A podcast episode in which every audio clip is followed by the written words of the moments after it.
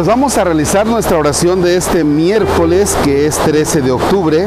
Nos vamos a dejar guiar por el Evangelio de nuestro Señor Jesucristo, que escribe San Lucas, capítulo 11, versículos del 42 al 46. En el nombre del Padre y del Hijo y del Espíritu Santo. Pobres de ustedes, fariseos Ustedes dan para el templo la décima parte de todo, sin olvidar la menta, la ruda y las otras hierbas, pero descuidan la justicia y el amor a Dios.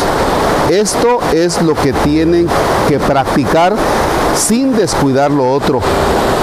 Pobres de ustedes fariseos, que les gusta ocupar el primer puesto en las sinagogas y ser saludados en las plazas Pobres de ustedes porque son como esas tumbas que apenas se notan.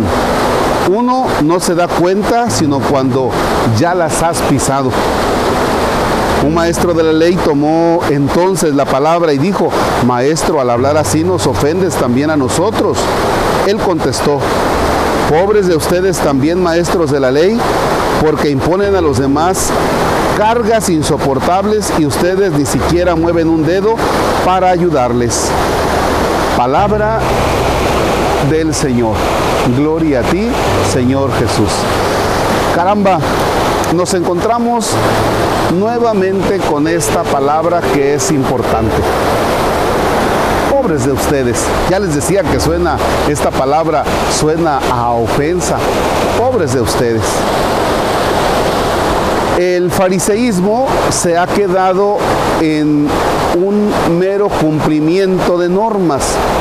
Y pareciera como que eso es lo importante, el cumplimiento de normas, cuando la vida cristiana es más que un cumplimiento de normas y aguas porque a veces nosotros los católicos nos hemos quedado en un mero cumplimiento de normas u observancias o nos hemos quedado a veces en una religiosidad así como que sí se nota muchos cohetes, muchas eh, procesiones con el divino niño, con este, eh, Nuestra Señora de Juquila, pero ya a la hora de la práctica, ahí es donde ya no. La vida cristiana es algo más. La vida cristiana tiene que estar basada en el Evangelio y del Evangelio pasarla a obras que se vean todos los días, todos los días. ¿Dónde? Ahí donde vives, ahí donde trabajas. Ahí es donde la vida cristiana tiene su campo de trabajo.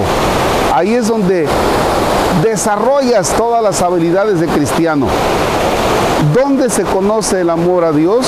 ¿Dónde se conoce esa relación con el Evangelio? Ya a la hora de trabajar, a la hora de convivir con los demás.